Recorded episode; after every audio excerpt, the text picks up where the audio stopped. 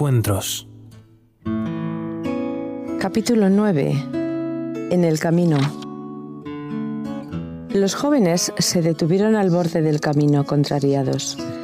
La fatiga del viaje y el malestar por lo ocurrido en la aldea los había colocado al límite de la crispación. Así no podían seguir. En otras circunstancias hubieran avanzado hasta entrada la noche.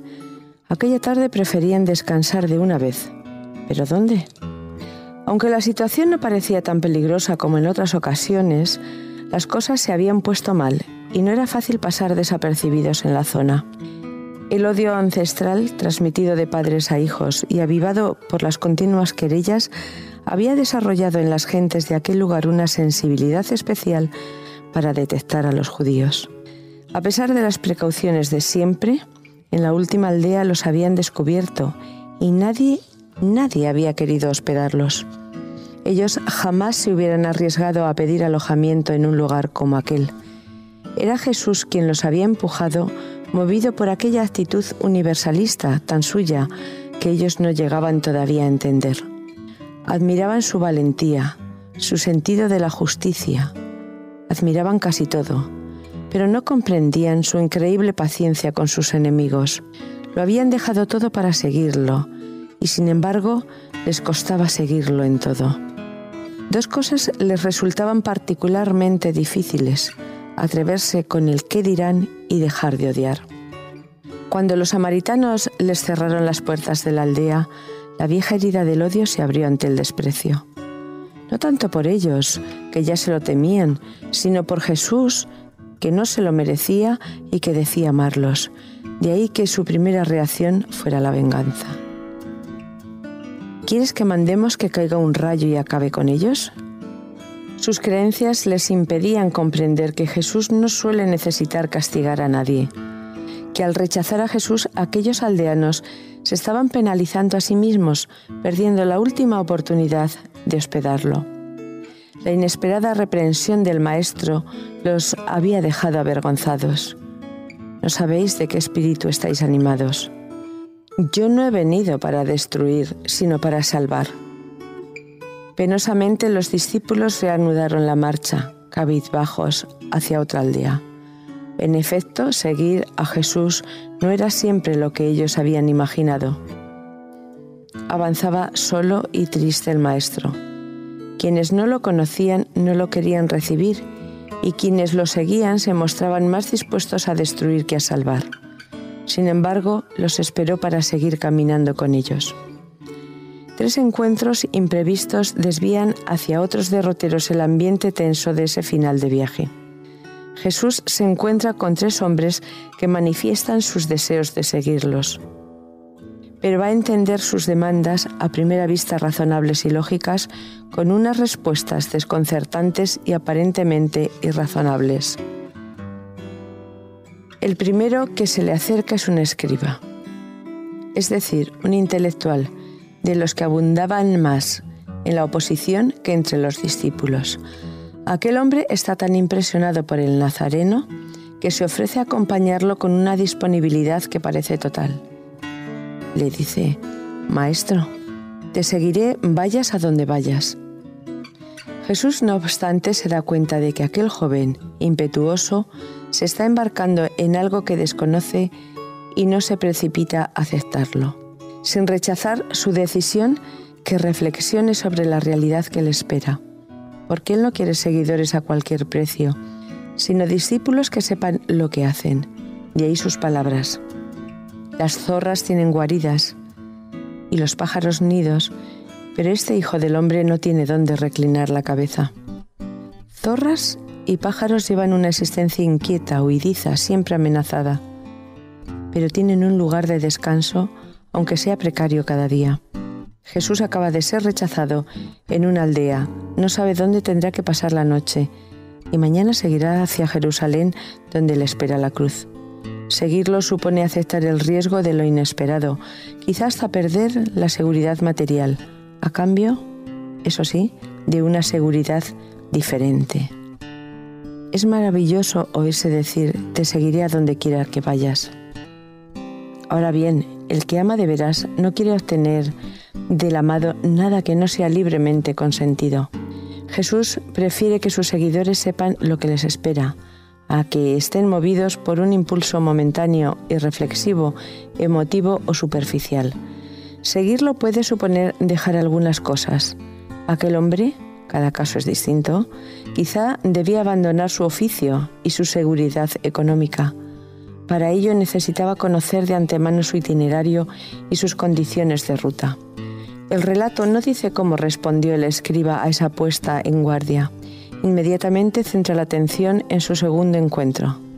Esta vez la iniciativa es de Jesús, que ve a alguien y le dice directamente, sígueme. No sé qué vería en aquel desconocido cuando le invita a seguirlo. El texto solo recoge que el joven, imagino que lo era porque su respuesta no es la de una cabeza de familia, responde, Permíteme que entierre primero a mi padre. Reacción loable de un buen hijo afligido. Así parece. Por eso nos desconcierta la respuesta que recibe. Deja que los muertos entierren a sus muertos. Vete por ahí a anunciar el reinado de Dios. ¿Qué significa esa dura réplica? Si el padre del muchacho estaba muerto, ¿cómo lo iba a dejar sin enterrar? En una sociedad en la que dar digna sepultura era un deber más que sagrado, ¿cómo se puede incitar a alguien que tiene a su padre de cuerpo presente a que se vaya por ahí sin enterrarlo? En la Palestina de aquellos tiempos, los funerales tenían lugar muy poco después del fallecimiento, incluso el mismo día.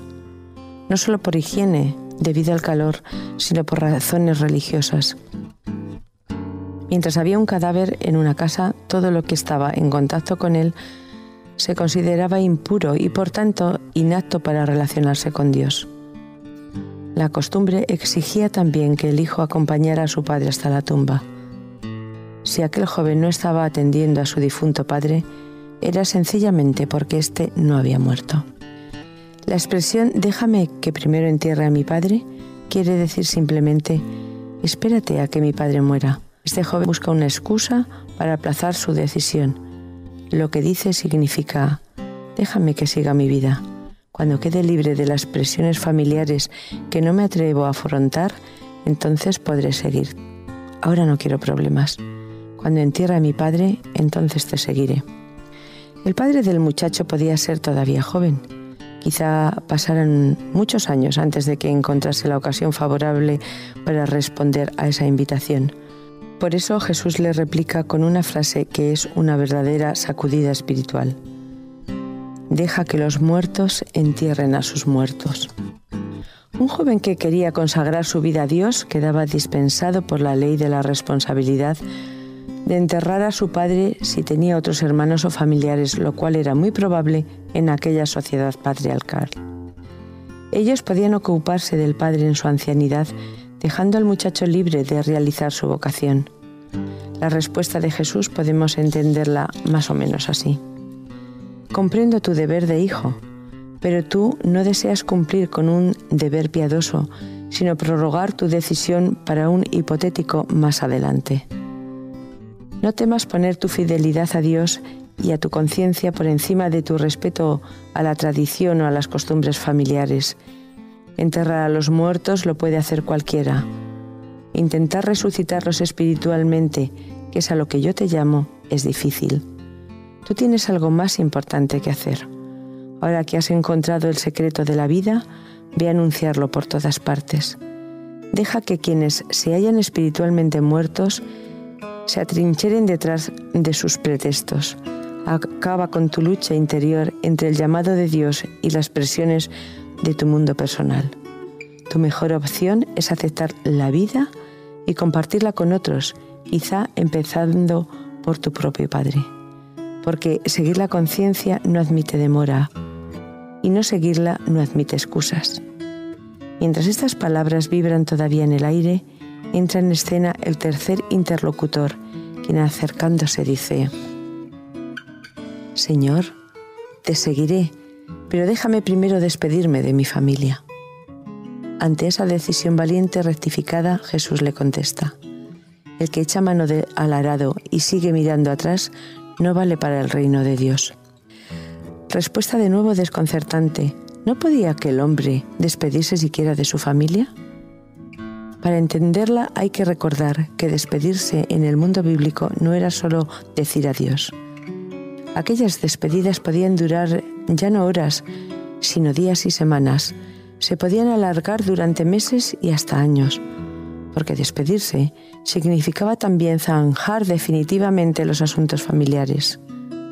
Déjame que me despida de todo lo mío, quiere decir, de todo lo que constituye mi vida, además de los miembros de mi familia, posibles asuntos de herencia, sucesión, negocios, etc. Ante tanto recelo, Jesús responde que si alguien quiere avanzar correctamente, debe dejar de mirar atrás. En la huerta de Valencia, la que mejor conozco, hay campos con surcos increíblemente rectos. Siempre me ha asombrado su trazado perfecto, pues han sido abiertos con un simple arado romano y una caballería. La concentración de los labradores es impresionante. No se pueden conseguir surcos tan rectos mirando atrás. Mirar atrás, no pensar en lo que uno emprende, sino en lo que deja, es una actitud espiritualmente peligrosa. Equivale a menudo a desviarse, a perder de vista el objetivo, porque labrar la tierra con el fin de que la semilla de Dios germine y fructifique es un compromiso serio que exige una resolución sin reservas ni añoranzas paralizantes. Quien pone la mano en el arado y sigue mirando atrás no sabe lo que hace. Se puede seguir a Cristo sin cambiar de trabajo, pero no sin cambiar de rumbo en la vida. La entrega a Dios es como la entrega amorosa, una entrega total. Las entregas a medias solo producen relaciones inciertas y surcos torcidos. La presión de la familia los amigos, los negocios, las cosas que nos tienen atados es intensa y difícil de romper. Pero quien dice, Señor, te seguiré, no puede estar continuamente pensando en lo que deja, porque le puede ocurrir como a la mujer de Lot y quedar definitivamente aprisionado por su pasado. Los tres candidatos de nuestra historia tenían que descubrir que la entrega a Jesús es siempre liberadora al primero se le muestra que ella supone perder el miedo a lo porvenir, pues aunque no asegura lo inmediato, equivale a poseer el futuro. Al segundo, que entregarse consiste en desligarse de las ataduras del presente, incluidas a veces las familiares, porque consiste en integrarse en la familia de Dios. Al tercero, que seguir la vocación es liberarse de la nostalgia paralizante del pasado, la entrega a Dios nos hace vencer este triple temor que obstaculiza nuestra liberación completa, el miedo al presente, el lastre del pasado y la incertidumbre del futuro. En la vida de todo ser humano hay momentos que a veces no se repiten, en los que hay que decidir el aquí, el ahora. Es el único espacio casi del que disponemos. Este presente fugaz es el tiempo de la decisión, quizá el de la entrega total y sin reservas, definitiva. A quienes nos ocurre un poco como al intelectual impulsivo que dijo precipitadamente, te seguiré, pero no sabía lo que decía, Jesús nos advierte del riesgo que corremos siguiéndolo, porque seguirlo es muy comprometido. A quienes nos parecemos a aquel hijo de papá calculador y cauteloso, un poco mimado, que quería aplazar su entrega para más tarde nos pone en guardia acerca del peligro que supone postergar nuestra decisión indefinidamente. La vida no es un ensayo que siempre se puede volver a empezar. Y a quienes hacemos como el labrador indeciso, que condicionaba su entrega a la desaparición de sus problemas, nos recuerda el riesgo de caer en la trampa de nuestras excusas, porque siempre tendremos problemas. No podemos seguirlo a medias, vale la pena seguirlo en serio. El relato termina sin contarnos lo que decidieron aquellos hombres. ¿Siguieron los tres a Jesús? ¿No lo siguió ninguno? ¿Lo siguió alguno? Los evangelios no satisfacen nuestra curiosidad, simplemente nos plantean los encuentros en un texto condensado cuyo final abrupto sugiere una única pregunta. ¿Qué vas a hacer tú?